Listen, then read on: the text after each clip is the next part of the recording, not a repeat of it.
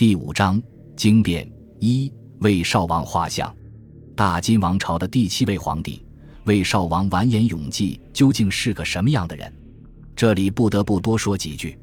首先，他是金章宗完颜景的继承人。在当时，甚至在金朝覆亡多年后，许多知识精英仍然觉得章宗时代是一个令人缅怀的辉煌盛世。翰林赵秉文从金朝的国际威望来总结这个时代：聂宋增弼以启蒙，足补革新而孝顺，西服银夏，东抚陈寒，岁时相望，称晋入贡，由是争为锐气，散为祥风。可是，这样一座国运巅峰，对继金章宗而坐上皇位的魏少王来说，更多意味着浓重的阴影和沉重的负担。金章宗在弥留之际选中自己的叔叔金世宗第七子魏少王永济，不是因为永济足够优秀，配得上这偌大一份遗产，而是另有缘故。张宗风光一世，或许还能流芳千古。遗憾的是，在他咽气前，一个存活的子嗣都没有。雪上加霜的是，金章宗生前对和父亲同辈的几位叔叔十分猜忌，凡是显露些野心和才能的。如郑王永岛、镐王永忠，无不酿成大案被赐死。剩下两三人，不是耄耋昏聩，就是疲软懦弱。史书中保存了不少对魏少王性格的评质。南宋那边传闻他为人仁厚，居兄弟中最贤，这是最客气的。元人修的《金史·魏少王本纪》很可能杂糅了王金文人和元朝史官的看法，一面说他仪表堂堂。天资简约，不好华饰；一面又说他柔弱，先智能。虽是永岛的同母弟，却看着人畜无害，才苟全性命，与疑心重重的张宗相安无事。当然，最为直截了当的评价来自同时代人成吉思汗。听到永济即位的消息，成吉思汗出口便骂：“我为中原皇帝是天上人做，此等庸懦亦为之也。”看完这些评价。一个老好人的形象呼之欲出，暂且不去深究这张脸谱是大智若愚，是忍辱负重，还是本色当行。弥留之际的金章宗和他宠信的元妃李氏等人，捧出这个老好人成为九五之尊，是有特殊考虑的。当时金章宗的两个妃子贾氏和范氏已有身孕，金章宗虽然对外宣称传位魏少王是本着太祖皇帝传授至公之意。却在遗诏中给新皇帝安排下了一道紧箍咒：金镇之内人，见有身者两位，以诏皇帝。如其中有男，当立为楚二；如皆是男子，则可立者立之。这份政治遗嘱的两大执行人李元妃，还有张宗幼年的老师兼重臣完颜匡，负责确保柔弱的魏少王不负所托，将来张宗的一父子顺利继位。虽然魏少王才具平庸。权力的加持和诱惑，有时却能给人壮胆。很快，他就利用完颜匡和李元妃的矛盾，让范氏莫名其妙胎气有损胎性已失，只好落发为尼；又诬陷贾氏诈称怀孕，实与李元妃勾结，妄图偷梁换柱，让李家儿冒充皇嗣。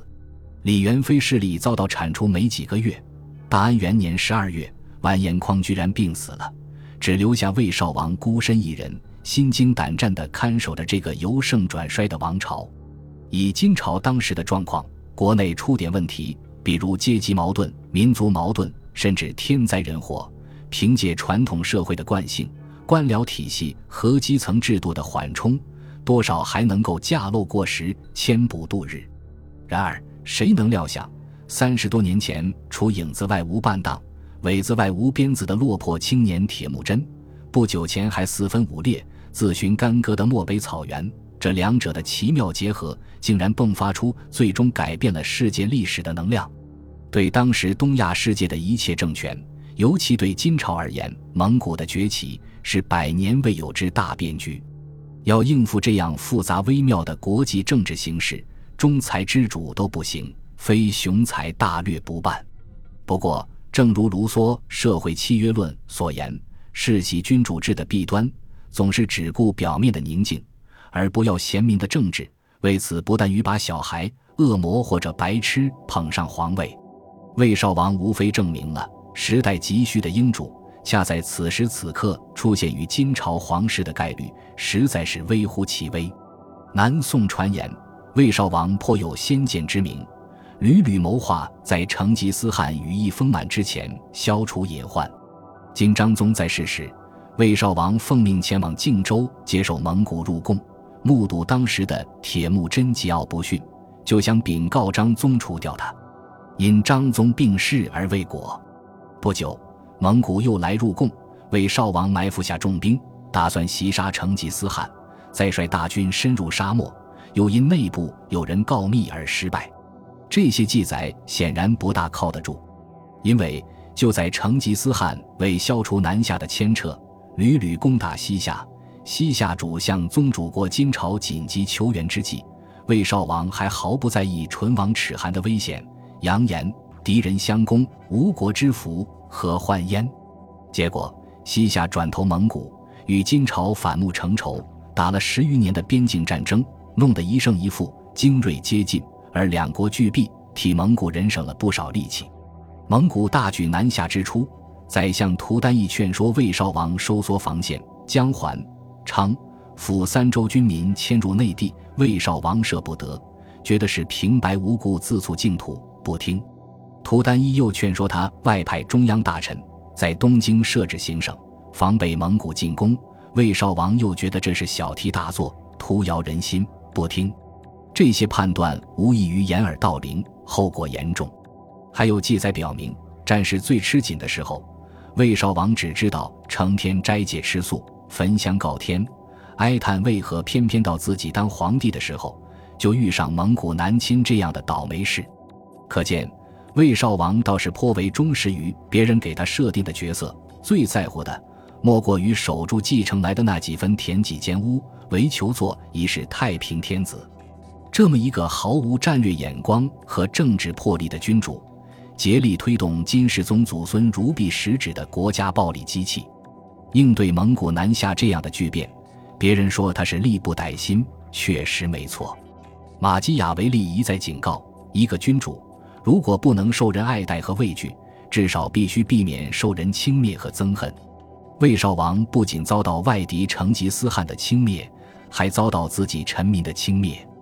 他就好比一个懵懂孩童，想要收拾一群桀骜难驯的看家犬，对付草原来的饿狼，怎能不遭受反噬？